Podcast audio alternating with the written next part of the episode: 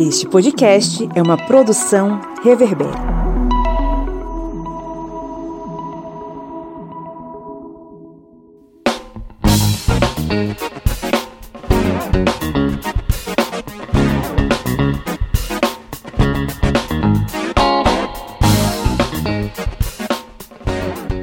historiantes! Está mais uma vez no ar o seu podcast sobre as ciências humanas. Mais uma vez estamos aqui batendo ponto para tentar entender esse mundo caótico em que vivemos. Nesse programa especial que é o Geopolítica na Latinoamérica, vez ou outra a cada mês, né? Ou a cada dois meses, a depender do nosso prazer e da nossa atenção com os assuntos da América Latina. A gente está fazendo aqui esse episódio especial sobre os países latino-americanos e o que é que tá rolando de mais urgente. Eu sou o Pablo Magalhães e estou aqui acompanhado do senhor Felipe Bonsanto. Bom dia, boa tarde, boa noite. Como diria o senhor Belchior, eu sou apenas um rapaz latino-americano falando de Minas Gerais. Também está aqui ao, ao vivo online conosco ele que luta contra o capitalismo diretamente da beira do Rio São Francisco, o camarada Kleber Roberto. E aí, pessoal, beleza? É aqui da beira do rio, com cada vez mais pernilongos, muriçocas e raiva desse sistema econômico.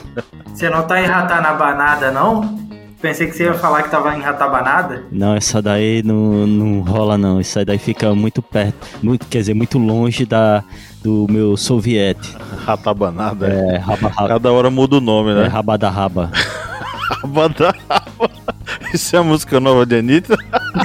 Daqui a pouco vira fã. Dá ideia não, Felipe, dá ideia não.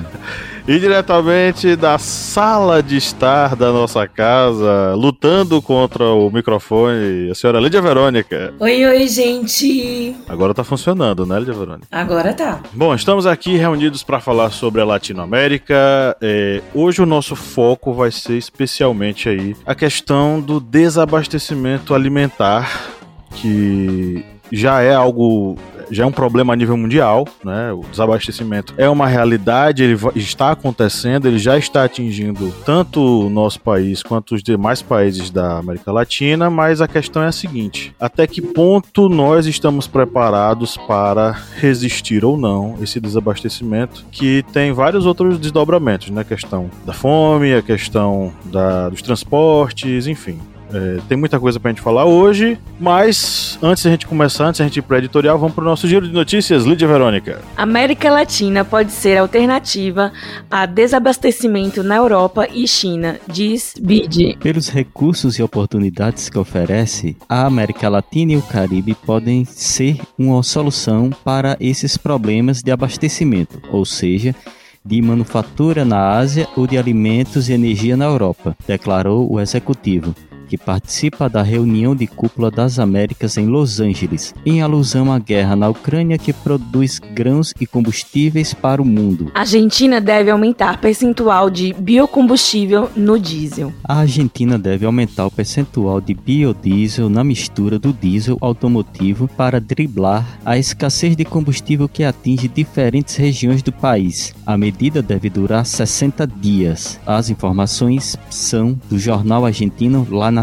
Fome crescente na América Latina aumenta fluxos migratórios, alerta ONU. Um número cada vez maior de pessoas está arriscando suas vidas em rotas migratórias perigosas na América Latina. Elas são forçadas a deixar suas comunidades por causa da crise global de segurança alimentar. A ameaça de fome foi agravada com taxas altas de inflação e as consequências da guerra na Ucrânia. Desabastecimento de diesel já afeta oito províncias argentinas. Segundo a Federação Argentina de Entidades Empresariais de Transportes de Carga, em alguns locais, tempo de espera para abastecer pode demorar até 12 horas. Pelo menos oito províncias argentinas têm pouca ou nenhuma oferta de diesel nos postos de combustíveis. Jujuy, Salta, Formosa, Tucumã, Misiones, Corrientes, Entre Rios e Santa Fé, áreas que fazem fronteira com o Brasil, Uruguai, Paraguai, Bolívia e Chile. Receba aí, Pablo.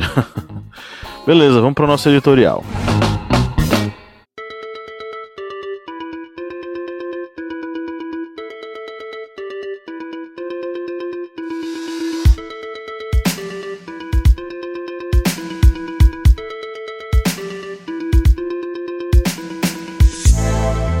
Hoje, mais uma vez, é dia de passear pela Latinoamérica querida. Dessa vez, a sombra do desabastecimento alimentício mundial levanta uma dúvida cruel. Estamos preparados para a escassez de comida em nosso continente? Se nos últimos dois anos e meio, durante a pandemia do coronavírus e a guerra na Ucrânia, você abriu a porta da geladeira e ela estava repleta de alimentos, ou seu carrinho de compras no supermercado permaneceu bem carregado de mantimentos, apesar da crise econômica mundial, parabéns, você é uma pessoa privilegiada. Para além do conforto da nossa sala de estar, porém, a realidade vem sendo bem diferente por toda a Latinoamérica. Milhões de pessoas lutam pela sobrevivência em meio ao desemprego, fome, lixo e morte desde sempre, mas os últimos anos foram ainda mais duros conosco que vivemos na periferia do capitalismo mundial. Enquanto no Brasil 33 milhões de pessoas passam fome em todo o país, na Argentina 20% da população está na linha da pobreza, com situações extremas como a da cidade de Concórdia, uma das mais pobres do país. Sem emprego e sem educação, quadro agravado pela pandemia, muitas famílias na cidade buscam no lixo uma forma de ter algum rendimento ou mesmo comida para levar para casa. Junto ao desemprego e à fome estão outros dois problemas: o problema com fertilizantes e o desabastecimento de combustíveis. Sobre os fertilizantes, a questão está bem colocada em nível mundial. Sem eles, a produção agrícola pode ser comprometida. Na América Latina, boa parte desse material era importada da Rússia, que está agora com suas atividades econômicas restritas. O governo peruano, por exemplo, aprovou um decreto emergencial destinando 90 milhões de dólares para a compra de fertilizantes nitrogenados, como a ureia. Outro problema tem a ver com o desabastecimento de combustíveis. A Argentina já sofre com desabastecimento de diesel, fundamental para caminhoneiros que levam cargas para todo o país. No Brasil, o risco existe e já é avaliado avaliado pela Petrobras. Sem combustível não chegam alimentos nas prateleiras dos supermercados e, consequentemente, não há comida na mesa. São muitos os problemas que temos na Latinoamérica, mas a notícia mais estranha vem agora. Maurício Claver Carone, o presidente do Banco Interamericano de Desenvolvimento, durante a Cúpula das Américas, disse que a América Latina pode ser a solução para os problemas de abastecimento e para realocar negócios de outras regiões. Essa informação veio ao mesmo tempo em que a ONU divulga o aumento das ondas migratórias na América Latina e Caribe. Os motivos são bem claros: fome, desemprego e pandemia. Quando os donos do capitalismo mundial fazem manifestações desse tipo, como o presidente do BID fez, eu mesmo sinto um frio na espinha. Quais seriam os planos desses capitalistas para o nosso continente? O que, é que vocês acham, meus amigos?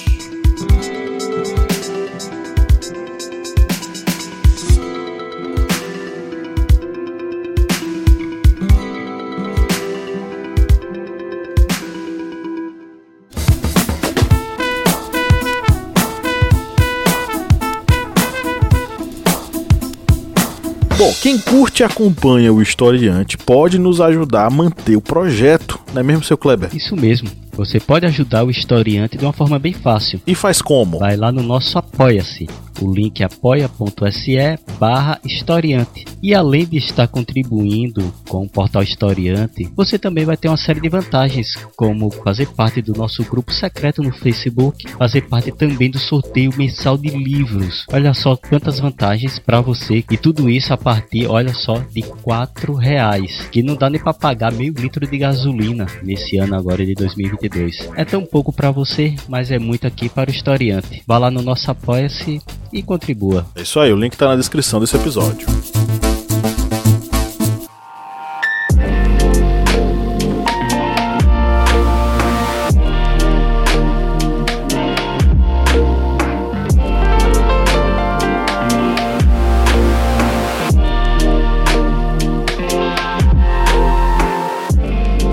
Eu acho que a intenção desse pessoal é transformar a América Latina no celeiro, né, do mundo novamente.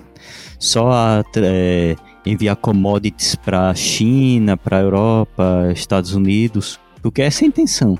É a intenção de uma América Latina que não consiga ter indústrias pesadas, não tenham empreiteiras para construir para grandes construções, ou seja, que volta somente a ser aquela região que serve de pasto para gado, plantações de produtos que se transformam em commodities e com isso fique totalmente dependente das outras regiões.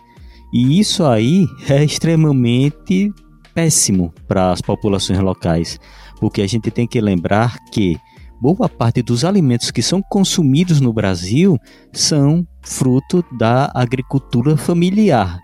Não são dos desses conglomerados do agronegócio, não, que os conglomerados, agronegócio, esses, essas mega empresas do ramo agrícola, eles só querem exportar, eles só querem mandar os produtos para fora. Então, quando tem autoridades internacionais dizendo que a América Latina é, pode ser a solução para o abastecimento mundial, tenha certeza que é transformar a América Latina em um celeiro do mundo, massacrar a agricultura familiar, por exemplo, no Brasil, dos pequenos produtores, que abastecem boa parte do, da população e fazer com que a América Latina não tenha condições de ser uma região com condições de bater de frente com as estruturas industriais dos países mais desenvolvidos. E, e de fato, né? Uma das. Inclusive, é um dos discursos que, infelizmente, o,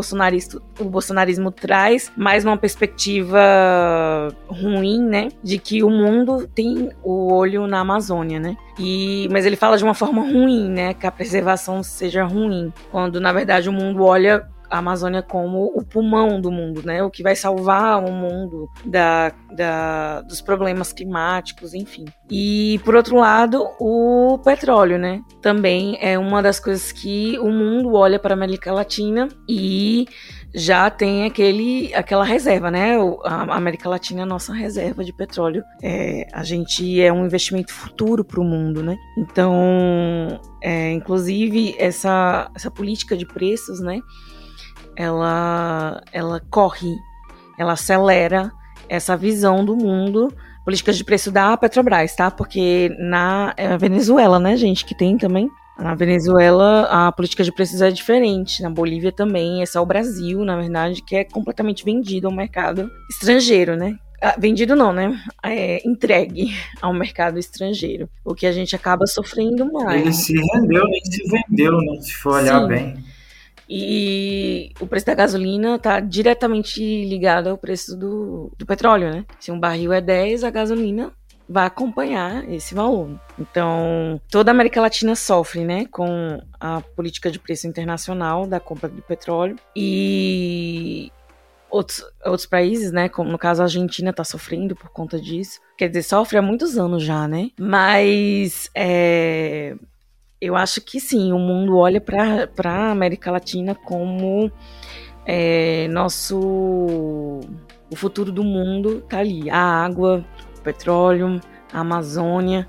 Vamos preservar, porque futuramente a gente vai explorar muito da nossa. É, é engordar a vaca, né? Tô engordando a vaca. Tentando engordar a vaca, né? E ao mesmo tempo enfraquecer a política da gente. Então, eu acho que é assim que o mundo olha para América Latina. Esse engorda a vaca que a Lídia tá falando, a gente vê muito esses sinais com as atitudes tomadas pelo Biden há pouco tempo, né? Não só pelo Biden, como, como também com a China. Essa tentativa de aproximação que a gente tem acompanhado dos Estados Unidos à América Latina como teve a Cúpula das Américas há pouco tempo, e a, a o investimento chinês para cá, a venda de produtos chineses para cá, a exportação de produtos para lá, isso faz com que a, a, esses olhos se tornem todo para a América Latina, né? Eles não estão preocupados com, com, com, com, a população, eles não estão preocupados com as pessoas que estão migrando, é, fugindo da fome, eles não estão preocupados com a agricultura familiar, eles estão preocupados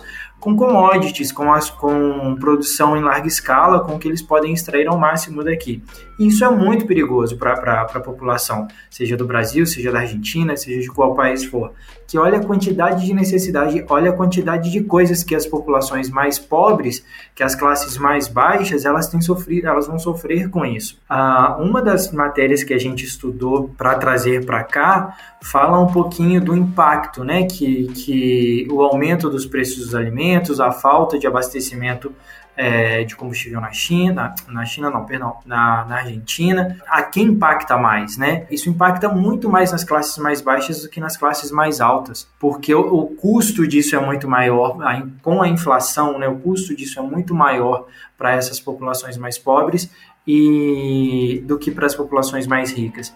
E isso faz com que na, o aumento do desemprego, o aumento da, da, da, da procura por emprego, essas pessoas mais pobres aceitam, aceitem qualquer tipo de emprego, aceitem qualquer coisa, e aí se são doutrinadas, né, a, a, a se conformar com aquilo, a viver com aquilo pro resto da vida. Sem dúvida. E o que é interessante é o seguinte: o, o, esses olhos do mundo são, eh, ficam voltados para o Brasil e para a América Latina no momento em que grandes produtores eh, mundiais estão em guerra, né? Porque a Rússia e a e a Ucrânia, além de serem fornecedores de comida para o mundo, eles também são fornecedores de insumos para a fabricação de fertilizantes. Né? Com a falta de fertilizantes, sofre todo mundo, mas principalmente sofrem os pequenos agricultores. No Brasil, a gente sabe que muito do que a gente consome é agricultura familiar, porque o que o agronegócio produz não é para a gente o agronegócio produz para fora, né? As grandes. É, eu, eu, eu, ouço muito aqui na nossa região essas notícias de que ah, foi criado um novo tipo de manga, foi criado um novo tipo de maçã, foi criado um novo tipo. É,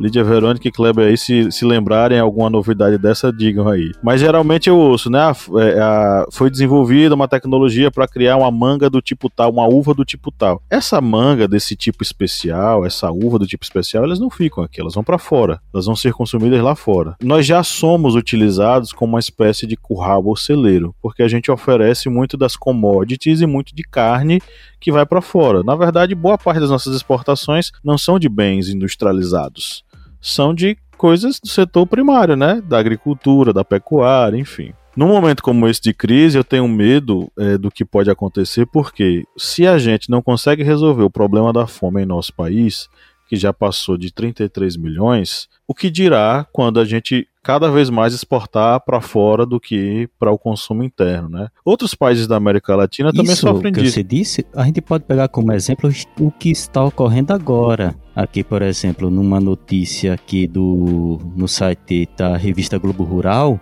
a gente tem a notícia de que a Índia ela proíbe exportações de trigo. Isso aí porque a Índia está tendo né, um problema de seca e ainda proibiu a exportação de trigo. Aqui ainda proíbe a exportação de trigo e acentua o risco de desabastecimento global. E só que essa mesma reportagem fala por que isso pode ser bom para o Brasil. Quando a gente vai ver no decorrer da notícia, a gente vê que eles falam que isso pode ser bom para o Brasil, não no sentido do abastecimento interno, mas é bom porque vai exportar mais. Ou seja, eles não estão. O, agro, o agronegócio não está se importando a mínima com o abastecimento interno. Esses grandes produtores não estão pouco se lixando para o abastecimento interno.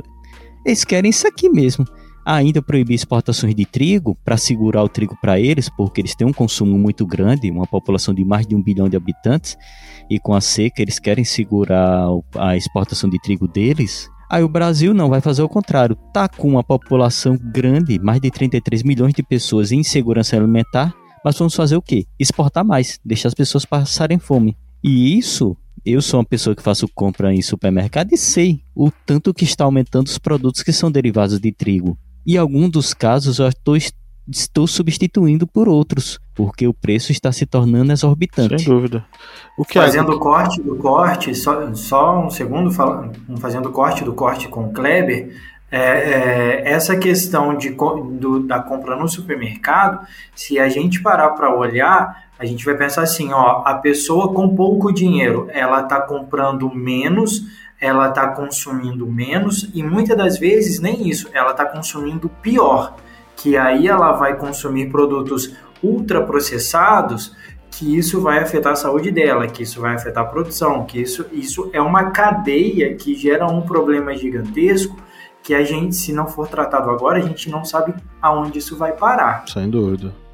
E aí, assim como a gente é é, tem muito do, o, que, o que fica no nosso prato para a gente comer é de agricultura familiar. Outros países da América Latina também são assim. Por exemplo, no Peru, 57% do que é comido no Peru é produzido pela agricultura familiar. Essa agricultura familiar é que, por exemplo, é, é ainda mais atingida quando faltam insumos do tipo fertilizantes ou quando acontece o que está acontecendo agora com os fertilizantes, né, que os preços eles ficaram absurdamente altos. O Peru se movimentou para fazer a compra de, desses insumos, né? Na verdade, eles encomendaram aí basicamente é, na, na, faixa dos milhões de dólares em relação a insumos. A Bolívia forneceu insumos para de fertilizantes para o Peru, enfim. Então, é, os fertilizantes eles acabaram se ficando muito caros. Praticamente quadruplicou o preço nos últimos 16 meses, né? Que é o tempo aí que a pandemia ficou ainda mais agravou-se ainda mais e, e começou a ter a guerra entre Rússia e Ucrânia. Então, com esse encarecimento, os grandes proprietários rurais, eles têm condição de comprar o fertilizante mais caro, sem problema. Só que a agricultura familiar é quem vai sofrer com isso, porque não vai conseguir produzir da mesma forma sem a utilização desse tipo de coisa, desse tipo de fertilizante. O meu medo quando o presidente do Banco Interamericano fala que o Brasil e a América Latina vão se tornar esse local que vai salvar o mundo do desabastecimento, é que vai acabar acontecendo o que vocês acabaram de comentar. Muito do que a gente produz, que já era para fora, vai ser ainda mais vai ser ainda mais produzido para fora. E o quadro que a gente tem de fome vai se agravar ainda mais. E o que a provocação que fica, que a gente poderia fazer para os ouvintes também, e a provocação que eu faço para vocês é o seguinte: um país que não consegue alimentar sua própria população, com que cara que ele exporta tanta comida para fora, hein? Com cara de pau, né? Com a cara que fala. A, com, com a cara que fala que a Amazônia não queima. Né? A gente utiliza discurso a, populista para poder enganar as outras pessoas e tentar maquiar para fora, para os outros países, o que a gente está passando aqui dentro. Na verdade, o, o agronegócio, o agrotech, o agropop, que é responsável por toda essa é, exportação, né? No caso, é, é o que mais sustenta o, o discurso do patri, patriotismo, né? E, no entanto, caminha na contramão do, do próprio discurso, né? Que os de casa, né? Como um bolo, como um brioche. E o mundo, o melhor, o melhor leite, a melhor soja, o melhor boi. E a gente viu na, durante a pandemia, né? Eu acho que a gente trouxe isso um, num episódio sobre questão de segurança alimentar. Quão importante foi a participação do MST na produção de alimentos, né, durante a pandemia. Foram toneladas e toneladas de alimentos doados pelo MST, justamente para que populações é, em situação de vulnerabilidade, né, em, em, situação de miserabilidade, não morressem de fome. Então, a gente também pode parar para refletir sobre isso, né? Quem está defendendo, quem esses patriotas realmente se importam com o Brasil, com o brasileiro e, e acaba refletindo também, né, nos nossos amigos, nossos. É, os nossos. Como eu posso dizer? É, amigos, né? Nossos sócios na, no Mercosul, né? O Mercosul também sofre com isso. Nossos irmãos, exatamente. O Mercosul também sofre com isso. E, inclusive, por conta dessa ganância né, do, do agronegócio, é, nós fomos penalizados pelo Mercosul por conta dessa ganância, né, dessa é, dar um passinho à frente, sem pensar em quem está ficando para trás. No caso, os hermanos, né, como diz Kleber, e a população, que passa fome também, né? Então, é, é patriotismo esse, esse... É, porque, assim, 20% do nosso PIB é, vem do, da agricultura, né? Essencialmente, assim. Então, para a gente alimentar o mundo, a gente vai ter que produzir mais vai ter que precarizar mais trabalho e vai ter que passar mais fome, realmente. E vamos ter que é, passar fome coletivamente, né? Porque não se trata só do nosso país, mas no nossos, nosso entorno. Todo mundo que depender aí de alguma coisa da gente, a gente vai não vai estar priorizando. Essa questão tanto do desabastecimento que está ocorrendo aqui no Brasil, outros países da América Latina, isso aí é, vai tendo reflexos a longo prazo. A gente tem que analisar principalmente isso, porque é uma situação em que essas nações estão tendo problemas não somente na questão da sua produção, a gente tem que botar na cabeça o seguinte, que essa guerra na Ucrânia, ela vai durar ainda algum tempo. Se ela terminasse, por exemplo, hoje, agora, no dia dessa gravação, dia 16 de junho, se acabasse a guerra, iria demorar ainda meses até se conseguir solucionar o problema de abastecimento. A Ucrânia voltar a ter condições de exportar produtos. A Rússia ainda tem a questão dos embargos, ou seja, é algo que vai demorar meses ou até anos para ser solucionado. Ou seja, os países latinos têm que ter, têm que ter em mente o seguinte, que tanto essa questão de se autossustentar, tem que pensar nisso, tem que pensar também na questão do abastecimento, não somente de gêneros alimentícios, mas de toda aquela cadeia também que apoia os gêneros alimentícios, que aí inclui o que? Combustíveis, porque a questão de combustível também é algo que é está bem crítico na América Latina. Nas reportagens que nós separamos aqui, a gente vê, até foi comentado, por exemplo, a questão do diesel na Argentina, que está já em risco de, de falta, uma falta generalizada. O Brasil também, se a gente vê os noticiários alguns dias atrás, a gente estava já ouvindo falar questão do diesel que poderia faltar diesel para abastecimento no Brasil. E aí a gente soma tudo isso e analisa, poxa, mas a guerra na Ucrânia tá, tá fazendo isso, tá tendo esse problema de abastecimento de alimentos e de combustíveis também. E aí a gente lembra que a maior reserva de petróleo do mundo é um vizinho, a Venezuela. Mas aí muitas vezes por questões ideológicas a gente prefere não negociar com o vizinho e depois ficar brandando que somos patriotas, é, nacionalistas, blá blá blá blá blá blá e deixando a mercê dos poderosos, porque o desabastecimento também gera lucro para certas pessoas.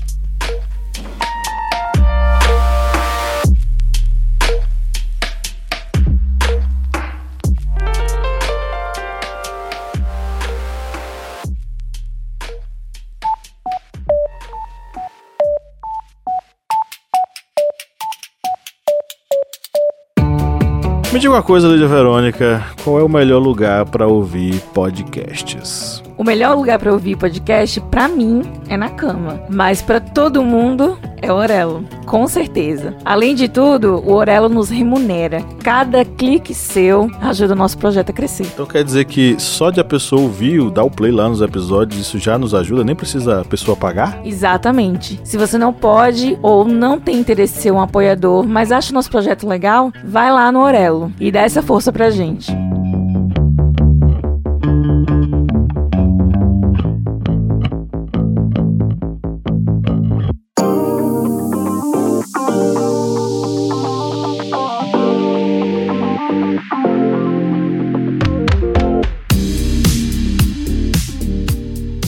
Que o Kleber falou me lembrou muito uma sensação que eu tive quando eu estava estudando a pauta, como seria importante como, e como poderia ajudar muito no desenvolvimento não só do Brasil, na, na, não no desenvolvimento, né, na sustentação do Brasil e de outros países da América do Sul, se a gente tivesse uma política no Mercosul de internalização de cuidar do primeiro do seu, de cuidar primeiro do nosso bloco, do nosso grupo e tentar fortalecer a nossa economia local. E quando eu digo local, eu digo América do Sul, América Latina, né? Tentar estender para América Latina, para a gente poder fortalecer o bloco, para poder cuidar das pessoas daqui, para aí sim um dando suporte para o outro, um é, ajudando o outro para poder crescer. Essas políticas que a gente poderia ter, não só na América Latina, mas também políticas internas, né, para poder proteger o nosso, a gente não faz.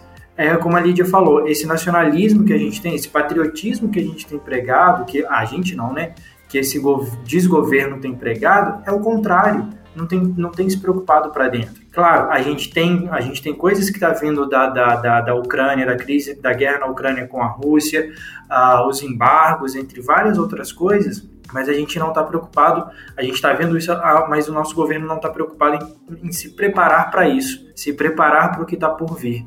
E isso é horrível. O governo que a gente tem é não, não pensa no futuro. É, eu acredito que ele também não pense. Eu acho que é uma questão. Ele, esse governo, com certeza, não pensa na, no de dentro, né? Nas, e principalmente nas pessoas. Ele é um governo que odeia pessoas. Mas eu acho que os nossos amigos latino-americanos não estão muito longe disso, não, viu? Essa história da, do lixo, que eu acho que a gente já falou sobre isso em outras em outros episódios. A gente já falou sobre essa questão do lixo, de como as pessoas estavam recorrendo ao lixo aqui no Brasil. Lá fora também não está diferente. Os nossos, os nossos irmãos latino-americanos também estão passando por esse mesmo processo. Tem uma matéria especial da BBC que a gente separou, né, no nosso roteiro, que conta a história de pessoas na cidade de Concórdia, uma das mais uma das cidades mais pobres da Argentina é, e de como as pessoas elas estão recorrendo ao lixo para poder sobreviver. E são várias histórias muito impactantes. Né? A gente acompanha histórias de algumas pessoas, pessoas jovens, são jovens,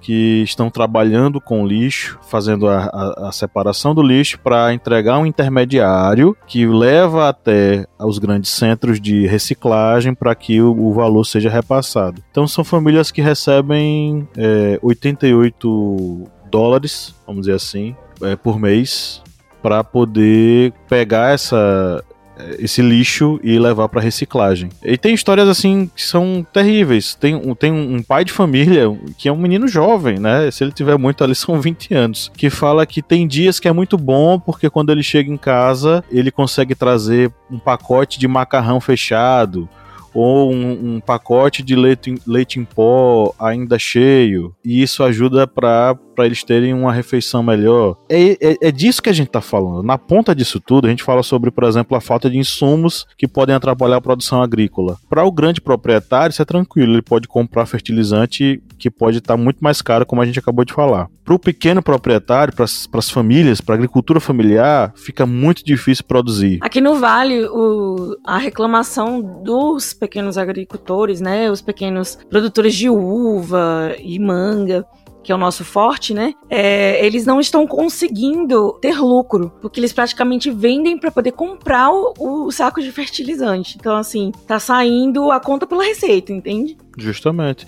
E aí você pega essa história lá de Concórdia, muitas dessas pessoas que estão ali, elas estão porque não têm emprego, porque também muitos deles são oriundos da zona rural e perderam emprego lá também, porque não tem como produzir, não tem como é, fazer a agricultura, se você é, se é uma agricultura pequena, se você é um pequeno proprietário, e muitos recorrem a isso como a última cartada catar lixo. E as histórias são. Tem esse, esse pai de família, tem uma moça que diz: Ah, aqui eu alimento minha família com o que sai do lixo.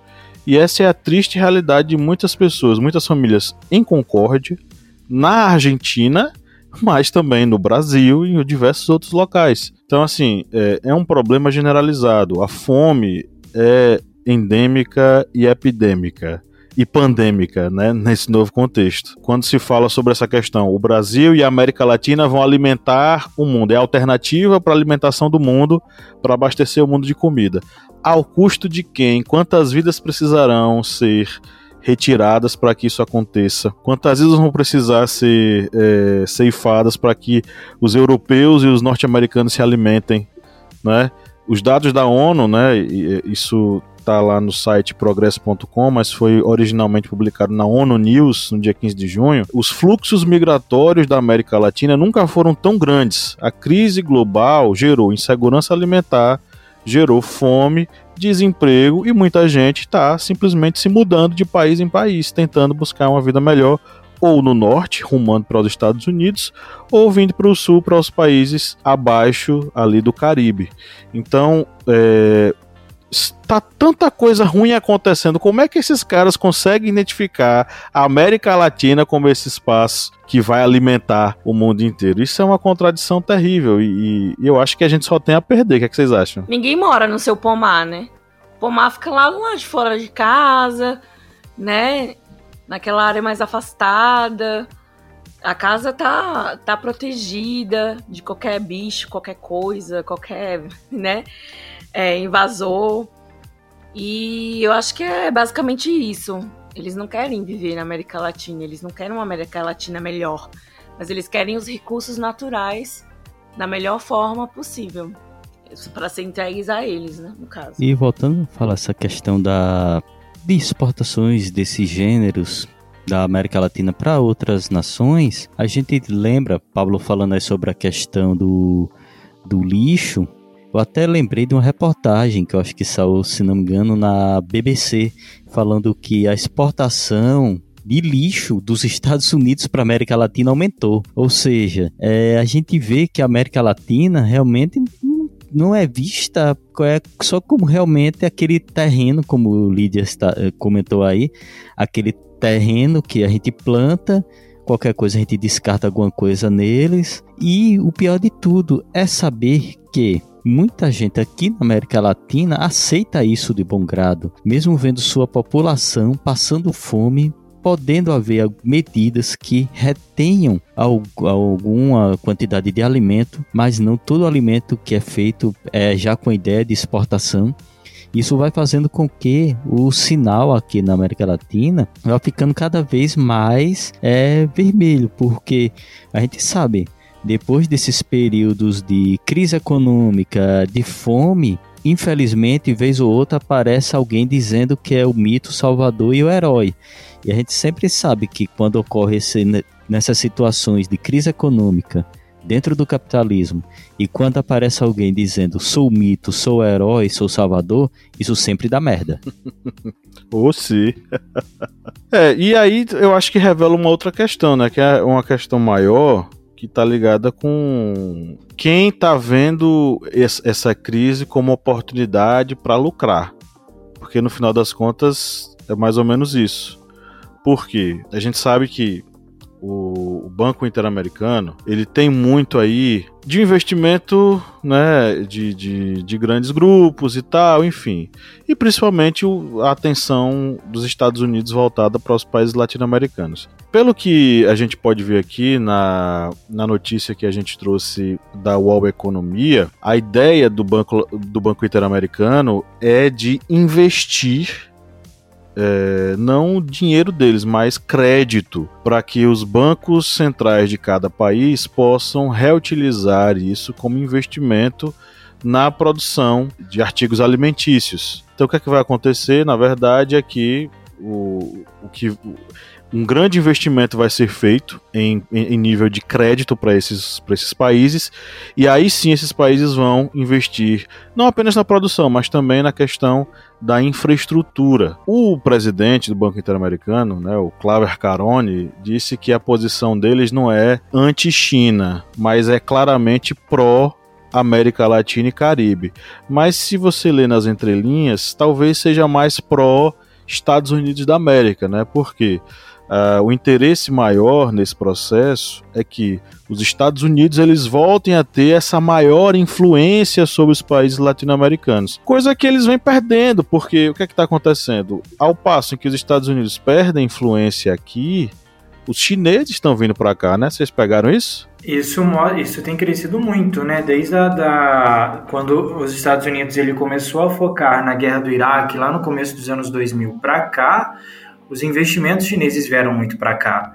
Aparelho celular, internet 5G, é, várias outras coisas, via, as importações, né, os Shopees da vida aí, que apareceram na, na, na, na sociedade, vem tudo da China. E assim, Agora é a tentativa deles recuperarem isso, né? As exportações brasileiras, é, tem até nessa matéria que a gente viu, as exportações brasileiras para a China e as importações se equiparam ou chegam a ser até maior que as feitas para os Estados Unidos. Então, assim, é uma tentativa de recuperar o crédito, digamos assim, entre, entre Estados Unidos e América Latina. E é uma disputa de gigantes, é a disputa das duas maiores economias do mundo pelo quintal de casa, né? Pelo quintal que vai, vai produzir o que eles querem comer. É, exatamente, briga de gigantes.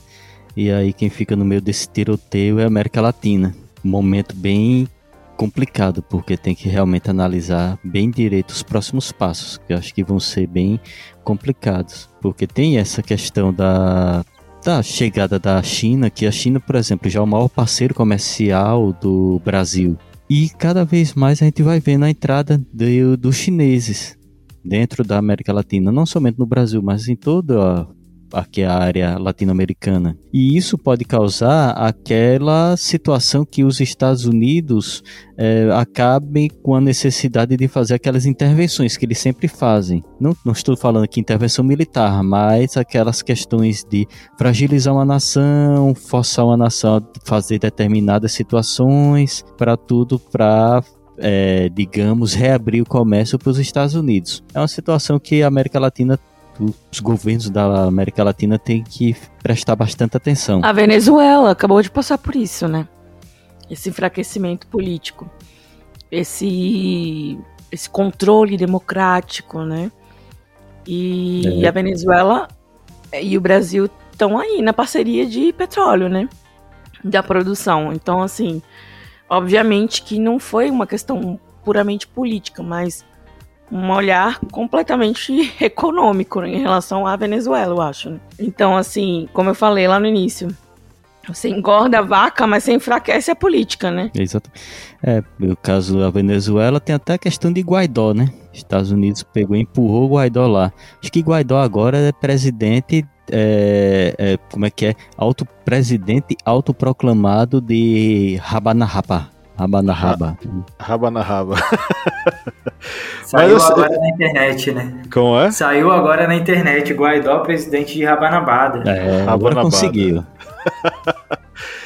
é, essas intervenções. Os norte-americanos, eles. eles o, que acontece é o seguinte: desde aquele problema que aconteceu nos anos 2000, da questão do Oriente Médio, do 11 de setembro, quando a política externa norte-americana passou a ser a guerra contra o terror, que de certo modo os olhares dos norte-americanos saíram da América Latina e foram para o Oriente Médio. É, se eles até então viam na América Latina o seu curral e queriam extrair o máximo possível daqui, com golpes, com intervenções, etc e tal, eles passaram a fazer o mesmo, só que no Oriente Médio. E esse vácuo de intervenção na América Latina deu espaço para que os países latinos se organizassem e pudessem fazer alianças com que eles quisessem. Os BRICS nascem assim, né? O Mercosul se fortalece assim. E a China chega nesse momento. Aí é que os Estados Unidos começam a prestar atenção. Por exemplo, a cúpula das Américas não foi mais do que a tentativa dos norte-americanos tentarem se colocar novamente como os líderes das Américas, né? O próprio Joe Biden já anunciou que ele tem interesse em fazer uma reforma no Banco Interamericano. Esse mesmo que disse que a América Latina é o grande local que vai salvar o mundo do desabastecimento. A ideia é que os Estados Unidos tenham cada vez mais participação no capital do Banco Interamericano o que é que, o, o, que é que os Estados Unidos querem fazer? O que é que os norte-americanos querem fazer? Eles querem novamente retomar as rédeas da América Latina. E esse é o grande perigo, né? A pessoa lê a matéria é, desavisada e pensa, oh, que legal, né? É, vai ter. A América Latina vai receber investimento, mas quem é que quer investir e a que custo, né? Então a gente está falando dos norte-americanos e, isso não, não, é brincadeira, não. A história mostra o quanto que a intervenção deles causou destruição e, e, e mortes em nosso país. A, a questão do, do, do, desabastecimento do diesel, né? É, a gente tem risco de ficar sem combustível. No Brasil a gente está com esse risco. E o problema maior de tudo isso é que boa parte da própria distribuição de alimentos em nosso país depende do diesel. Porque, se não me engano, só, só conferir aqui com propriedade, pronto, são dados da Confederação Nacional do Transporte, a CNT. 65% dos transportes de carga no Brasil são feitos pelo modal rodoviário. Isso quer dizer o que? São caminhões que transportam alimentos e entre outras coisas para vários cantos do nosso país. O que acontece? Se o diesel fica mais caro, ou, é, na verdade, se o diesel fica mais caro, o que acontece? O frete fica mais caro e o preço dos alimentos fica mais caro. Se não tem diesel para abastecer o pessoal, o que acontece? Não tem distribuição desse tipo de transporte. E a gente fica sem abastecimento. Então a crise do abastecimento não é necessariamente apenas a questão da falta da produção agrícola, mas também a falta do combustível que leva as coisas para os lugares. O nosso vizinho, a Argentina, já está passando por esse processo. É, inclusive, ela já está aumentando o percentual de biocombustível que é adicionado no diesel. É a notícia aí do Poder 360 Graus. É, eles estão aumentando o biodiesel na mistura do diesel automotivo porque está tendo escassez de combustível lá. E para não parar, para os transportes não pararem, essa vai ser a alternativa que eles vão fazer. Então, assim, existe a, o aumento da parcela do biocombustível, e aqui no Brasil a gente fez isso durante muito tempo com a questão do, do, etanol, né? Era o nosso biocombustível, o etanol, que era uma alternativa para os para gasolina, enfim. Só que aí o que aconteceu nos últimos anos, o etanol na verdade se tornou mais um, uma dor de cabeça para os motoristas. E o diesel tá nessa brincadeira porque sem o diesel a gente não tem caminhão rodando, a gente não tem alimento sendo distribuído e sem a oferta do combustível, muitos dos produtores argentinos, né, lá, eles estão temendo perder as colheitas que eles tiveram. Então, além do problema de produzir, ainda tem o problema de perder a colheita se não tiver transporte para isso. É, enfim, o caos pode estar instalado. A Petrobras pensa que isso pode acontecer aqui com a gente. Mas eu acho que vocês já sentiram no bolso, né? O encarecimento ou a falta desse diesel, gente. Os alimentos estão ficando caros aí para vocês, o transporte está ficando caro aí para vocês? Toda semana, né? Toda semana tem reajuste na, no mercado.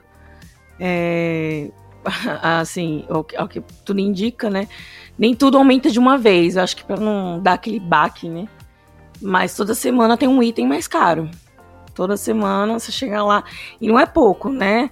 Não é dois reais, assim, 30%, 20% mais caro. Aqui, pelo menos por aqui, não está aumentando um item de cada vez, está aumentando tudo ao mesmo tempo e de forma muito extraordinária. Tá muito, é muito louco, é muito louco.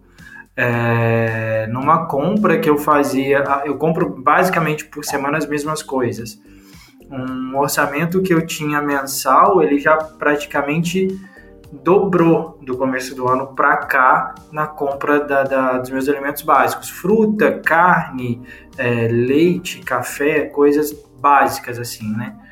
Aumentou, dobrou a, a, o preço do começo do ano para cá. Então tá cada vez pior, tá cada vez mais complicado. É, aqui também é uma situação bem complicada. Para você conseguir colocar uma quantidade boa de itens no carrinho, você tem que partir para outros produtos.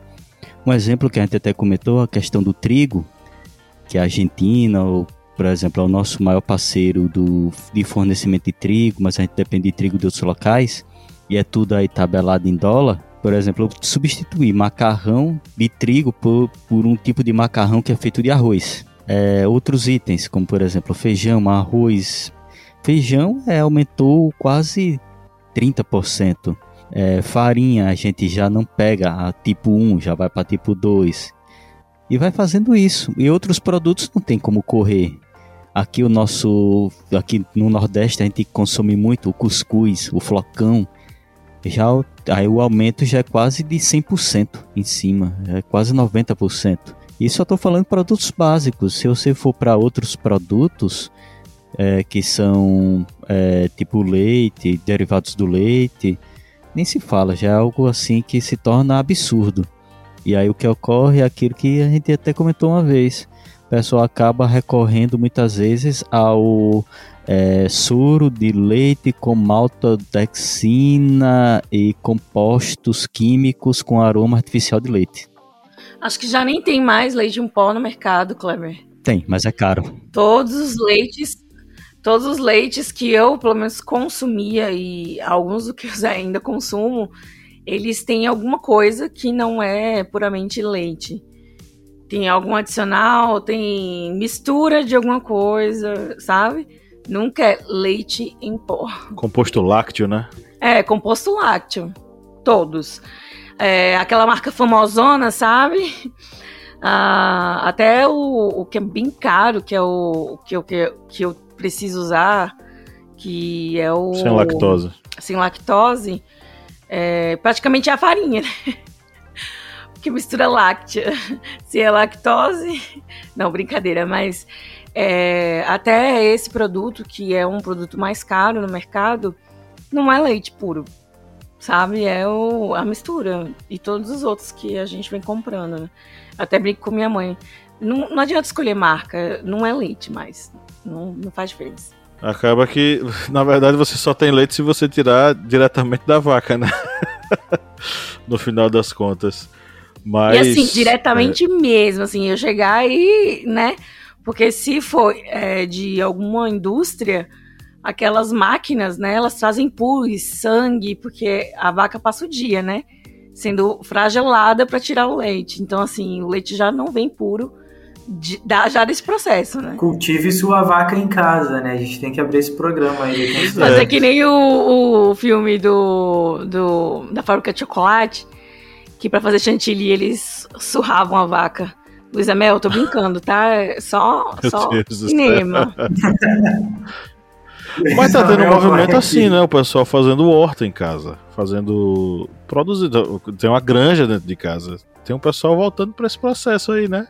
Fazer tudo dentro de casa para não depender dos, dos processados, né? Que são os vilões aí hoje em dia da, até de câncer, né? O processado facilita ou ajuda no processo de, desenvolvimento de câncer das pessoas. Enfim. Bom, eu acho que o panorama é esse que a gente tem, né? É, a América Latina será o novo celeiro do mundo, ou seja, vai fornecer comida, vai alimentar o mundo inteiro, segundo o Banco Interamericano, com as bênçãos dos norte-americanos. O que é que isso vai representar e como é que isso vai abalar a relação da China com a gente? Aí isso é papo para uma outra, para outra geopolítica na Latinoamérica, porque a gente já está chegando aqui no nosso momento das nossas indicações.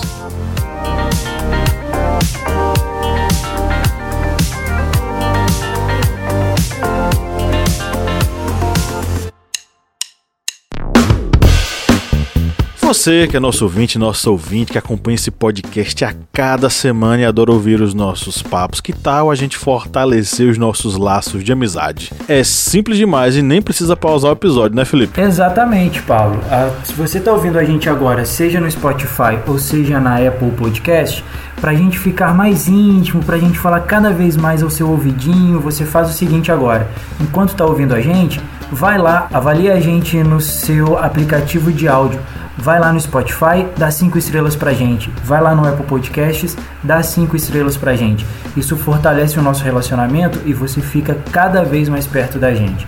Faz isso pra gente, dá essa moral lá agora.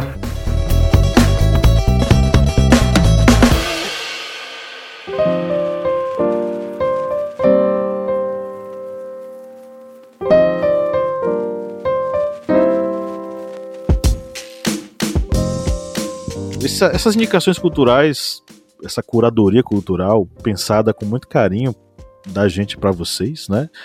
É um oferecimento aos nossos queridos apoiadores e apoiadoras responsáveis por manter esse projeto no ar, né, Lidia Verônica? Então é isso, e eu quero aqui já mandar um abraço, um beijo, um cheiro, como a gente diz aqui no Nordeste, a Danilo Terra de Oliveira, Rafael Lucas Barros Botelho, e a Márcia Aparecida Marciano Matos. Galera, muito obrigada pelo seu apoio. E este momento é todo seu, aproveite e vamos nessa. Deixa eu fazer só uma menção honrosa Faz. ao Heitor Marinho Fantes Acutegui. Ele é um apoiador nosso de muito tempo atrás, que voltou. Aê! Então, welcome back. Seja bem-vindo de volta, Heitor. A casa é sua, sempre foi e sempre será. Então, bem-vindo de volta ao nosso grupo seleto de apoiadores. Eu amo essa Inclusive, expressão. Tivemos sur... Amo essa expressão, a casa é sua, porque ninguém passa a escritura, né? mas a casa é sua. Né? Mas, mas ninguém paga o aluguel, né? Bom, é... a gente teve inclusive o sorteio, né? O sorteio desse mês foi quem mesmo, Kleber? Foi Suzana Cardoso. Suzana Cardoso foi a sorteada do mês. Ela vai receber o livro História da Riqueza no Brasil, do Jorge Caldeira, enviado para a gente pela editora Sextante, no selo Estação Brasil. Um grande abraço, Suzana. Um grande abraço, editora Sextante. A gente, inclusive, deu os parabéns para eles no, na minipédia dessa semana, né, Kleber? Foi isso mesmo já tivemos esses sorteios e tem outros até livros aqui já na ponta da agulha para próximos sorteios. Mas aí, né, para você concorrer, você tem que ser apoiador. Vá lá no nosso apoia-se, no apoia.se barra historiante, porque das editoras parceiras chegaram muitas novidades, novidades boas que vão enriquecer bastante as bibliotecas de história de muitas pessoas por aí. Pois é. Os É, apoiadores. Apoie, apoie no apoia.se barra historiante ou lá na Aurelo. Se você estiver ouvindo a gente na Aurelo, que é o melhor aplicativo para ouvir podcasts no mundo, você também pode apoiar a gente por lá, tá? A partir de dois reais você recebe ah, os nossos podcasts secretos e a partir de quatro reais você recebe tudo que a gente produz e inclusive participa do sorteio mensal de livros. Bom, vamos para as indicações. Quem quer começar? Eu começo antes que o Felipe me atropele. Nossa, eu tava abrindo o microfone pra falar eu começo. Vai, Lívia. Bom, é, eu vou indicar Duna. Da. Pode falar o nome do. Bom, Fale, fale. da HBO. Duna, que fala sobre, né, um planeta devastado, é, que sofreu, né, por questões climáticas e hoje é um deserto. E o que eles estão tentando extrair, né, no- o, bem precioso, né, daquele mundo que eles estão tentando extrair é possivelmente o petróleo, né, que dá energia para as viagens intergalácticas, enfim. E eles fazem alguns paralelos com as questões ambientais e eu acho interessante essa perspectiva da, de Duna aqui do 2021, né? Pois é, Duna na versão Que é uma versão de um, de um. É a versão de um que já tinha sido feito nos anos 80, né? Isso, mas essa, essa versão ela traz uma perspectiva mais. É, um mundo pós. Como é que posso dizer? Que enfrentou. né? Pós-apocalipse. Apocalíptico mesmo, é. Enfim. E aí, pra quem for assistir o filme Duna, eu vou indicar o podcast do Nerdologia, que fala sobre Duna, um filme sobre petróleo. E aí eles vão discutir esse assunto lá e eu, eu- de, de preferência eu digo que vocês assistam primeiro Duna e depois ouçam o podcast pra é, conectar, né? A, a imagem às referências. E de música eu vou indicar Tu Nombre, de Javier Rubial, ou Javier Ruibal, aí o best de Jorge Drexler. Beleza. Vai, Felipe. Eu vou. é, eu vou fazer as minhas indicações aqui. O, saiu uma nova temporada, eu gosto muito dele, do David Letterman. É, ele é um entrevistador americano e ele foi contratado pelo N Vermelho, como diria o Kleber. E agora Vocês ele tem comunistas não têm limites, viu? ele tem é, um programa agora de entrevistas na Netflix e saiu uma nova temporada, chama O Próximo Convidado, né, em português, né? É, e a temporada tá muito boa e tem uma entrevista muito legal com Will Smith. Na entrevista ele não fala do acontecido no Oscar, ela foi gravada bem antes, mas as, as histórias de vida e o pensamento, a visão de mundo do Will Smith é muito interessante, é muito legal. Eu recomendo muito esse episódio da entrevista do David Letterman com Will Smith. É, o Letterman é maravilhoso, ele é um entrevistador assim, ó, de mão cheia. É, gosto bastante, então fica a dica dele. Eu vou indicar também da HBO Max essa a, um, um, um, falhou.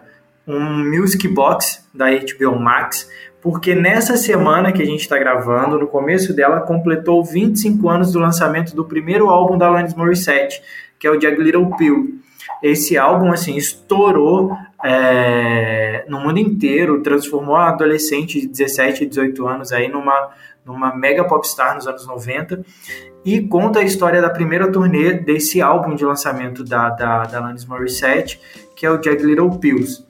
Ah, nessa, nesse episódio também do, do Music Box da, da HBO, aparece bastante o, o ex-guitarrista o ex-guitarrista do Foo Fighters, que faleceu agora há pouco tempo, um pouco antes do Lollapalooza, porque ele começou tocando com a Alanis. Então conta uma história bem legal da Alanis aí, e dessa turnê do Jagged Little Pills, que conquistou vários prêmios.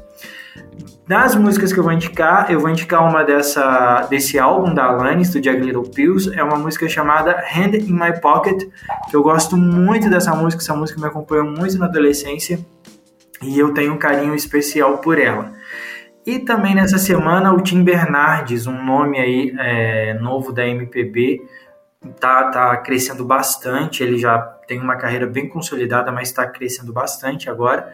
Ele lançou um álbum novo e eu vou indicar Nascer, Viver e Morrer, que é uma das músicas do álbum novo dele lançado nos últimos dias. Essas são as minhas indicações da semana. Bem, minhas indicações dessa semana vou indicar um livro, é o livro Enterre Meu Coração na Curva do Rio, de Dee Brown. Que esse livro ele vai retratar as perseguições e o extermínio das nações indígenas nos Estados Unidos. E vocês percebem toda a dramaticidade do, dessas perseguições.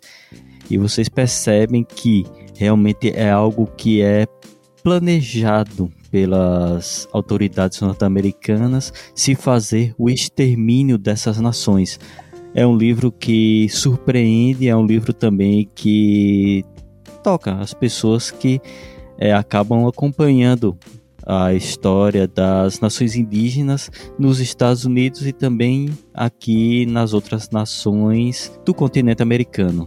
E como música, eu vou indicar apenas uma música que é uma música que tem vários artistas, são vários cantores, que é a música Canção para Amazônia. E essa música, ela é tipo uma canção de protesto em que vai indicando todo o sucateamento, toda a destruição que está ocorrendo na Amazônia. É como uma música de denúncia.